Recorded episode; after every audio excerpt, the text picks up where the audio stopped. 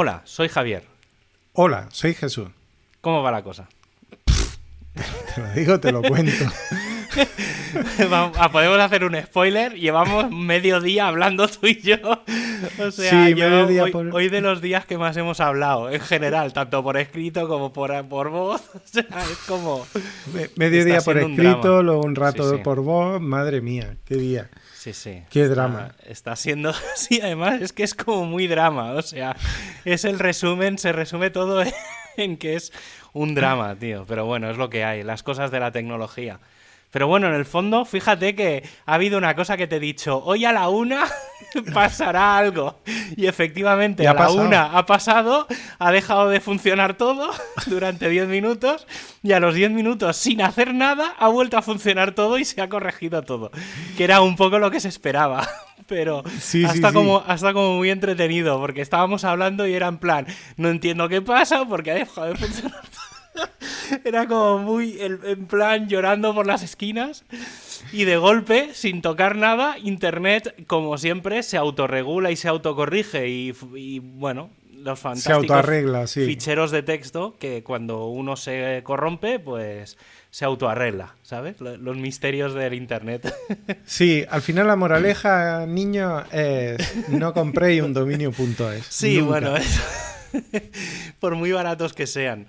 Ay, pero sí, sí, sí, es que los dominios.es son, son un drama. Pero bueno, no, evitemos. Un día, un día podemos hacer, cuando pase todo, haremos un monográfico de soltar mierda sobre los dominios.es. Sí. Pero bueno, ya lo dejamos para otro día. Eso es que hoy tengo la cabeza como un bombo para, para seguir hablando de, de eso. Pero uf, sí, vaya, vaya drama. Pero bueno, mira, justo cuando estábamos hablando antes, te he dicho que he empezado a leerme un libro. Creo que hace, no sé cuánto, hará un par de semanas o tres, que dije. Ah, no, para San Jordi. Para San Jordi dije que me había comprado el, el Ready Player 2. Que lo tengo aquí en papel. Mm. Y porque obviamente, bueno, el primero me gustó mucho, la peli me gustó bastante, aunque hay gente para todo. Pero bueno, yo creo que es de las pelis que si te lees el libro y luego ves la peli, eh, mola, sobre todo si luego te vas a leer el segundo. Porque, claro, en el segundo salen mayormente todos los personajes de, del, del primero, más los que salen en la peli y tal. Y entonces, claro, les pones un poco cuando te van contando, pues le pones cara y ojos, porque ya ves los personajes, ves los avatares, ves un poco todo, y entonces es como muy, muy visual. Además, es un, es un tipo de libro que, que me gusta mucho porque que también en Armada, que es el otro libro del Ernest Klein, también lo hace, que son libros que se explican en primera persona. Entonces, claro, me, gusta mucho porque es el protagonista va pensando, ¿sabes? Entonces es como que vas leyendo el pensamiento del, del protagonista. Entonces, este tipo de libros a mí me mola mucho porque es como es como un shooter de primera persona. Sí, un ¿Sabes? poco Entonces- como, como el otro del que hemos hablado antes, el marciano, que también en Sí, primera persona casi claro, yo- todo el rato. Yo ese no me lo he llegado a leer, eh, porque sí que he visto la peli, porque, y la verdad es que la peli me, me gustó mucho. Y, y aquí tengo esto. Antes te he dicho que me había empezado a leer un libro del, del tío del, del marciano, del Andy Weir, que se llama Artemisa. Y, la verdad es que está guay, porque es, es un poco. No es. No es. No, no te sabría decir, no es la continuación del marciano, ¿vale? Se basa en la luna, es la primera base lunar que hay. Y entonces eh, explican un poco cómo sería, pues eso, vivir un poco en, en la luna. Y antes te he dicho, que te lo voy a enseñar por la pantalla, que había como unos planos, unos diagramas de... eh, ¿Qué es lo primero que es la primera página? o sea, Ah, fíjate qué que... Y entonces te explican el, este de aquí, a ver, este, no sé si lo ves. Sí, sí, sí. Más de la tranquilidad. Claro, se ve dónde aterrizó el Apolo 11 y aquí está, digamos, la base de Artemisa. Y entonces Ah. aquí te explican un poco los módulos de Artemisa y tal. Y entonces explican un poco, pues eso, el que hay un tren, cómo son la base y tal. Y, y está guay porque es un poco la, la prota que nace, bueno, no nace, a los seis años llega a la luna con su padre, si no recuerdo mal. Y entonces, claro, prácticamente es de los primeros, de las primeras personas que prácticamente llevan toda la vida en la luna. ¿vale? La base. Y entonces, claro, ella pues explica, pues eso, la luz, digamos, Artemisa, que es la base lunar, se convierte en un parque de atracciones básicamente para ricos. Y entonces, claro, los ricos van a la luna a pasar a pasar el día, bueno, a pasar dos semanas. Pues hay como viajes cada, bueno, sí, cada dos semanas o así. Y entonces un poco explica eso, pues cada módulo, pues hay módulos de ricos, módulos de pobres, las típicas mierdas de Titanic. Y es un poco Titanic en, en, modo luna, ¿eh? O sea, va por ahí. Y ayer me lo empecé a leer porque me acabé hace un par de días el otro. Y me leí el primer capítulo y la verdad es que me está gustando bastante. No sé por dónde irá, pero lo poco que he leído me está... Pues mira tú por dónde que yo estaba convencido de que me lo había comprado en, en Kindle y ahora estoy descubriendo con horror que no. pues ya te lo cago dejaré. en todo. Ya te, lo, ya te lo dejaré cuando me lo acabe. Te lo, te lo presto como de aquí a noviembre. Espero que, espero que nos veamos pronto y que, y que antes de noviembre nos volvamos eso, a. Eso conmigo es una trampa. O sea. Nos vamos a. No, hombre, sí, un día, aunque sea, tío, para quedar, para darte el libro, nos vemos. Pero, pero bueno, además tenemos pendiente que ya lo dijimos la semana pasada. Tenemos pendiente la ruta de los pies helados eh, para hacer este verano. O sea que. sí. sí, sí. Pues, pues nada, yo te comenté antes que, que justo como me estaba hablando de, de tema del espacio y, y, yo estoy todavía con, con Cosmos de Carl Sagan, pues, pues el, el otro día leyendo bueno, el otro día, esto ya hace varias semanas, porque he tenido como un parón ahí de. de porque, claro, es una lectura que, que, no es como para ponerte los cinco últimos minutos antes de caer redondo en la cama. Sí. Entonces, llevo un tiempo que no estoy pudiendo leer, pero, pero lo último que estuve leyendo de calidad eh, fue la parte en la que hablaba de, de cómo eh, Júpiter había llegado a ser o sea, podría haber sido un segundo sol en el uh -huh. sistema solar. De hecho, ahora estoy leyendo que eh, ellos generaron con un modelo siguiendo las leyes físicas varios sistemas solares y en todo siempre sale un planeta gordo que, que uh -huh. puede llegar o no a ser un sol. Depend dependiendo de varios factores. Y Júpiter eh, eh, es uno de ellos. Si Júpiter hubiera tenido un poquito más de de no sé exactamente qué tendría que haber pasado, eh, sería un sol a día de, a día de hoy. Uh -huh. y, pero lo que más me flipó fue lo que leí la otra noche, y era que eh, Galileo, que fue el que vio, bueno, descubrió los cuatro satélites de, de Júpiter, uh -huh. eh, vio Júpiter, los cuatro satélites, y resulta que también vio, me parece que fue Urano. Uh -huh. y, y, claro, mmm, vio Urano, pero él pensó que era un, un planeta, o sea, un, una estrella. Porque en realidad él no vio, no percibió, había visto Saturno, había visto Júpiter, pero él no percibió, claro, tenía un telescopio que casi era un catalejo. Pero es que luego ocurrió otra cosa en su contra. Y es que él no percibió la rotación del planeta. Porque se estaba parando. De hecho, eh, Urano. Estoy diciendo Urano todo el rato y no sé si me puedo estar equivocando y que sea. y que sea Neptuno. Pero bueno. Mmm, va a valer, ¿vale? Uno de los dos. Eh, resulta que eh, en ese momento en concreto, o sea, hace pues hace mmm, 500 años, eh, un poco menos de 500 años, eh, pues resulta que, que, se estaba parando. Porque es el único planeta que rota al contrario de los demás. Entonces, en ese momento se estaba parando para empezar a girar al lado contrario. que eso, por lo visto, ocurre cada mil años. Ese, ese, ese cambio de giro le ocurre cada mil años. Y me ne fli... Es Neptuno.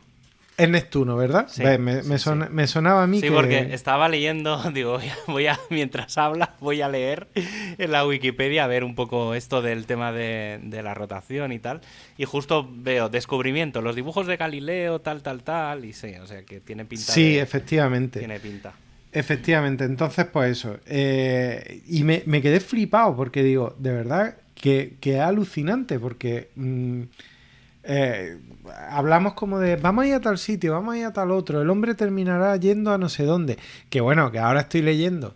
Que por cierto, hay una, hay una curiosidad que la he leído hoy justo. Que sale el nombre de, de Google. el Google, sí. Un el Google. Que es un, número... uno elevado a... ¿Cuánto era? no, 10 elevado a 100. Eso, 10 elevado a 100. Pero que además fue porque básicamente básicamente ese número apareció porque eh, un matemático americano, Edward, bueno, norteamericano, Edward Kastner, eh, le pidió a su sobrino de nueve años que le pusiera un nombre a un número con muchos ceros. Es 10 elevado a 100. Sí, sí. entonces fíjate, anécdota, hago parón y anécdota. Eh, bueno, Google precisamente viene de eso, de esa palabra. De claro, por eso, por eso lo he dicho. y Google, uno de los dominios que tiene es 10e100.com.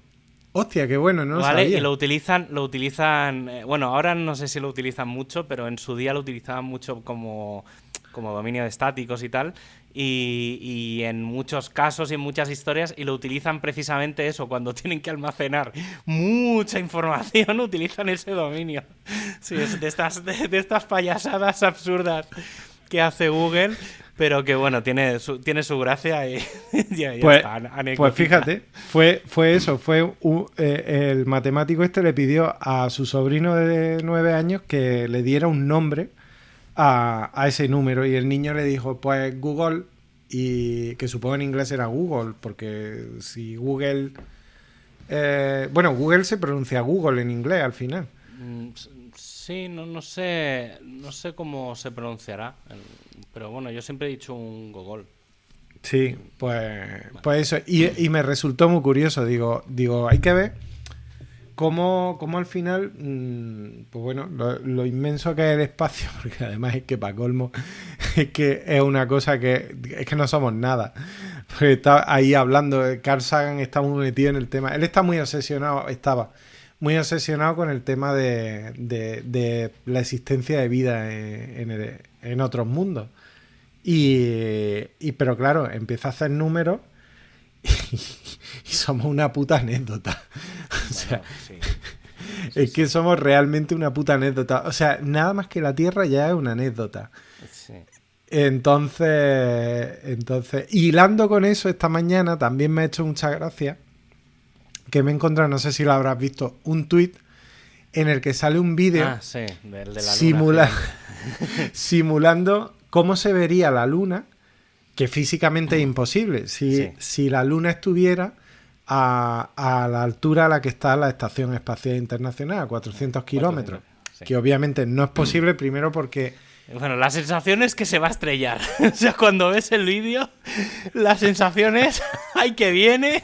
ya estamos perdidos. Sí, de pronto hace un, eclipse, no total, un eclipse absoluto. Bueno, claro, es, que claro, el sol es una canica al lado de una pelota de, baloncesto, que es lo que... Sí, sí, no, la sensación... Además, es una sensación rara. ¿Sabes? Porque es, es muy raro ese vídeo. No, yo lo he dicho, digo, se me han vuelto todos los órganos del revés cuando he visto la imagen.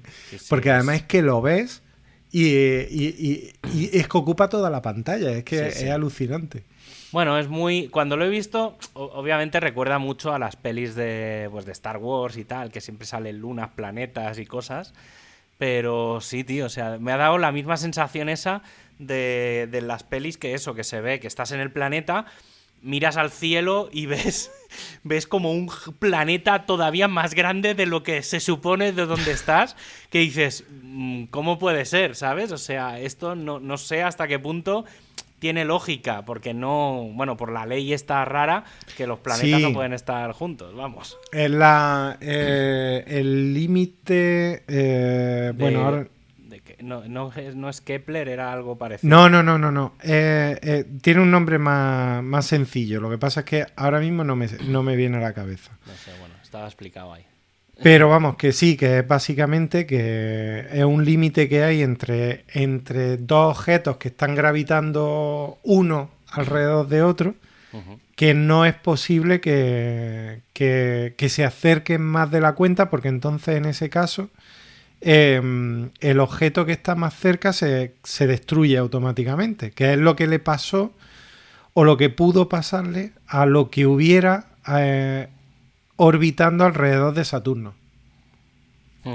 Y se convierte. el, de los anillos, vale. Sí, se convierte eh, rápidamente en, pues, en un amasijo de, Aunque lo de Saturno es hielo en realidad, lo que. ¿Ah, sí? sí, sí, sí. Lo de Saturno son trozos de hielo y roca que orbitan alrededor de. de... Y sabiendo que es hielo, no se ha planteado. A ver, que está, lejos. Saturno está lejos de cojones. No, ya, pero, pero sabiendo que es agua no se ha planteado... Claro, tío, vas a seguro, ¿sabes? Bueno, ya, lo que pasa es que es muy complicado. O sea, es que... Ya, no, no, si, no... Es que aquí hay, hay, varias cosas. Por ejemplo, el otro día escuchaba... Em, es que para empezar hay que pensar que son planetas grandes, ¿vale? Sí, sí. Entonces, bueno, primero están muy lejos. Llegar allí se tarda muchísimo. Pero muchísimo. O sea, si ya Marte se plantea el viaje y, por ejemplo, la sonda, la sonda, no la sonda, el, Perseverance ha tardado unos ocho meses, pero porque va a una velocidad brutal, porque puede ir, porque no lleva gente dentro, porque aquí el problema es que a esa velocidad no puede ir con gente. Entonces, claro, mm, y aparte porque hay que poner en movimiento una masa más grande y todo el rollo. Pues ir a Saturno, que está como, como que muchísimo más lejos, pero muchísimo más lejos, pero es que luego cuando llegas allí, tienes un pedazo de pelota que te atrae, porque claro, hay que tener en cuenta la, fuerza gravitatoria del planeta. Eh, eso se te pegan los sesos a la cabeza, vamos, es que es una cosa que te pone te, da la vuelta, eh, te, pone del revés. Es que va, va, rapidito, porque el periodo de rotación de, Saturno es de 10 horas, 10 horas y media. O sea que va, más el doble de la velocidad de lo que gira la Tierra. sí, sí, esta es otra de esas cosas absurdas, datos absurdos que me están flipando. La Tierra, en la época de los dinosaurios, el día duraba 18 horas. Ahora va más lento. Ahora va más lento. De hecho, la, eso es porque la luna se va alejando de la Tierra. Ah, Antes la luna estaba más cerca y entonces cuanto más cerca, más rápido giraba. Hubo un momento en que el día duraban 10 horas, más o menos. Pero conforme se va alejando, que creo que se, aloja, se aleja unos 3,8 centímetros al año, eh, se va enlenteciendo. Entonces eh, llegará un momento en que se escape la luna, cuando se escape, eso tiene que ser un puntazo. sí. Aunque creo que no, daría tiempo. Por lo visto, el sol antes tiene que, explotar. Ah, sí. O sea, que es que todos los físicos, yo digo que los físicos estudian cosas muy chulas, pero que, que tienen, muchas de ellas son absolutamente absurdas porque nunca las viviremos, ¿no? Pero, pero luego... Bueno, pues está bien calcular ese tipo de mierdas. O sea... Bueno, claro, a ver, luego eh, el que pueda escuchar esto dirá, bueno, ¿y para qué sirven los físicos? Pues sirven para muchas cosas. Esto es como cuando dicen... Como cuando dicen, ay, es que, ¿para qué mandamos gente al espacio? Pues bueno, pues acuérdate cuando te acuestes en tu almohada viscolástica y cuando te hagas el café en el microondas, que gracias a esos viajes a la luna, y es más, cuando enciendas el ordenador, porque antes un ordenador ocupaba una habitación entera y hubo que meterlo en una caja. Como iba, con, lucecitas, con bombillitas. Y arreglar bugs, arreglar los famosos bugs, era cazar polillas. E, efectivamente, que se metían dentro de las bombillas. Eh, eh, sí, sí, literalmente. Sí, sí, es muy, es muy entretenido eso. Entonces, claro, si no pensamos todas esas cosas, pues claro, menospreciamos todo lo que hay detrás de todo ese trabajo. Y algún día todas estas mierdas que escuchamos de, mm, de los agujeros negros y que, si te puedes encontrar un agujero negro de dos centímetros que pues, viajando por el espacio y todas esas cosas que no dejan de ser mm, pajas mentales teóricas, eh, algún día va a tener una aplicación sí o sí. Sí, bueno. sí, sí. Fíjate que estaba viendo datos de mierda. sí, sí, datos a de los mierda. datos de mierda. Eh, la velocidad de escape de la Tierra, que si no me equivoco es la velocidad a la que gira alrededor del Sol, ¿no? ¿Mm? Es de 11.000 kilómetros por segundo. ¿Vale? Que, Sí, vamos. que ya son bastantes kilómetros. O sea, estamos hablando que es ir de hacer un Barcelona a Los Ángeles en un segundo. Sí. Eh, Básicamente. por cierto, el límite de, de Roche. De, de Bosch. Eso sí, lo de antes. Pues estamos hablando, eso, eh, hacer. Hacer en un segundo, eh, pues eso, un Barcelona. Un Barcelona Los Ángeles, ¿vale? Por poner. Pero es que la velocidad de escape de Saturno. ¿Cuál dirías que es? La otra has dicho. He dicho que eran la de la Tierra, la velocidad de, digamos, la velocidad a la que gira la Tierra alrededor del, del Sol es de 11.100, bueno, 11.000 kilómetros por segundo. ¿Vale? ¿Cuál dirías que es la de Saturno? A ver, es más lento, pero. Digo, es más lento en cuanto al recorrido que hace. La órbita tarda muchísimo más. Pero en cuanto a velocidad, tiene que ser mucho mayor. ¿Cuánto dirías? A 11.000. Creo, me suena algo de. En torno a 300.000, ¿puede ser? 35.000 Ah, no, metros. le he metido- me- 35.000 metros por segundo. Hostia. La Tierra son 11.000 kilómetros por segundo. Pues entonces sí es correcto, ¿no? 300.000. No, no, no, ¿qué coño? No, 300 es mucho más. 35 millones de. No, serían. Sí, 35 millones. No, no, 35 kilómetros por segundo. Espérate, te lo voy a decir con la maravillosa calculadora Nuno. Hostia, qué, Numi. qué anulados. Esto estoy por cortarlo.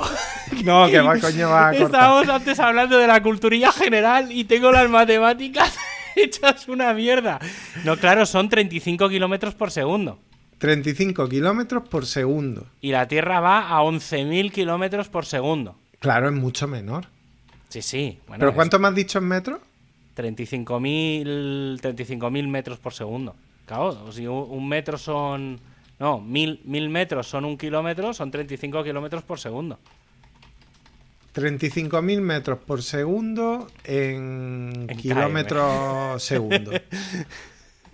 No me lo di. son 35. Sí, vamos, que sí, que, que va, que va 35. echando mixto. Claro, no, claro, aquí la, la gracia es, a ver, el... A ver, el que voy a hacer...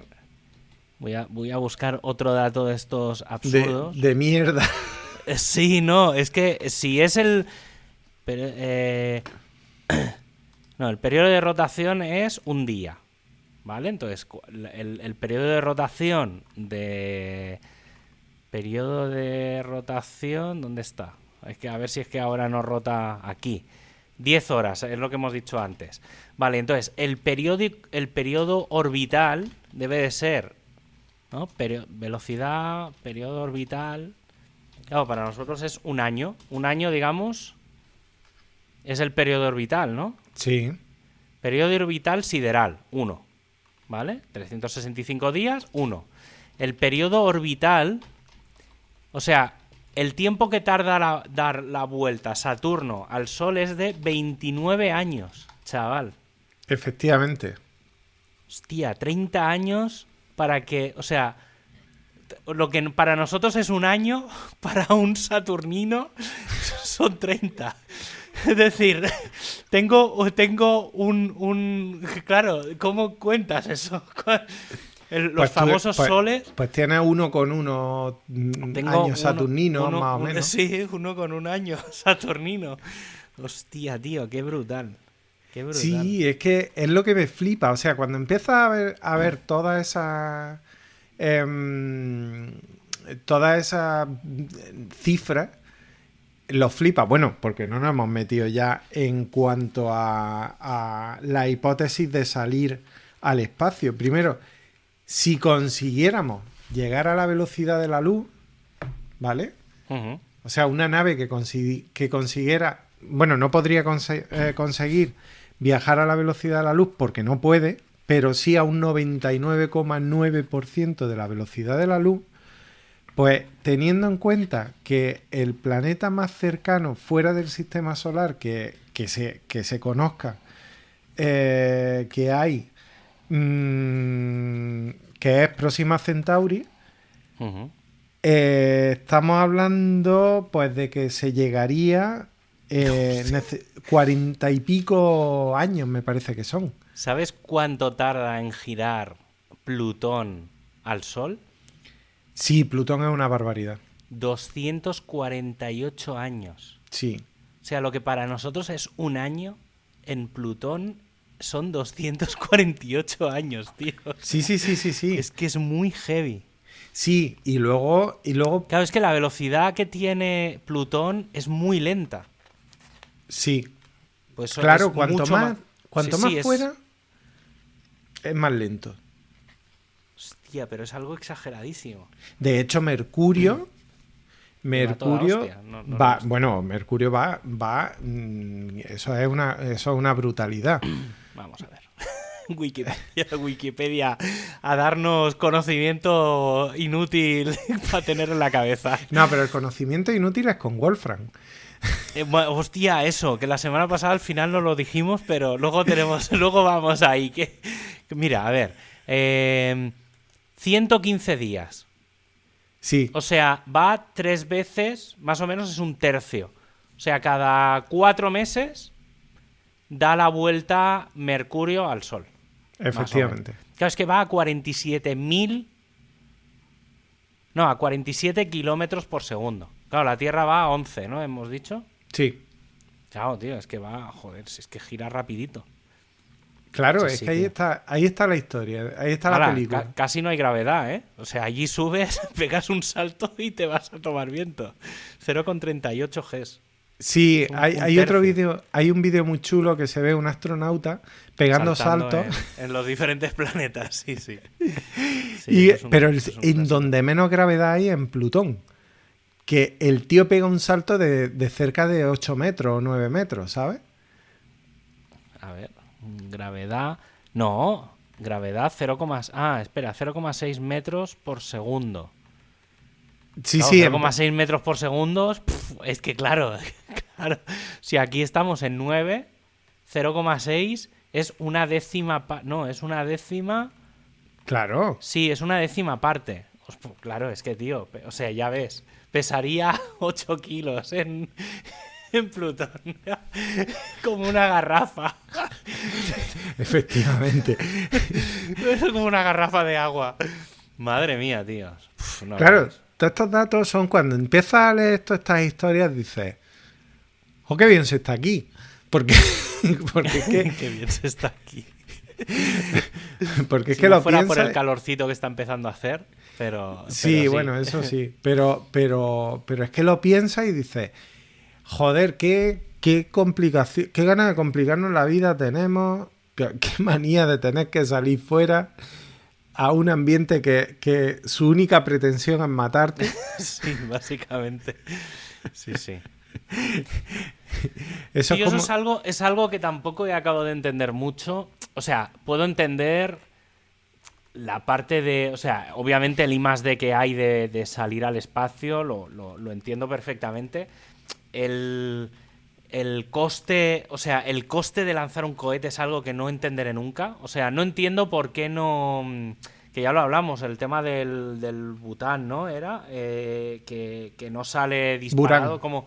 ¿Eh? Ah, no, espérate, ¿el qué, el qué dice? El, el- el cohete ruso, Ah, el Burán. el Buran. Que si no recuerdo mal, no despega, sino que iba subido en otro avión y entonces lo que hace es como despegar al espacio, ¿no? Si No, no, no, el Burán, Ese era el otro. ese era otro. El Burán sí que era copia exacta del Challenger y todo Vale. eso. Pues claro, o sea, yo es algo que no he acabado de entender. O sea, tiene. Claro, supongo que consumirá menos llevar un avión que despegue en el aire que no despegar un cohete. Claro. Entonces, yo eso es algo que no acabo de entender por qué no se trabaja más eso. Porque no mi- se, ha, no se ha vuelto a trabajar el concepto transbordador. Pero sí, pero tienes los cohetes estos que está mandando el amigo Elon. Ahí decía yo que me escuchaba raro.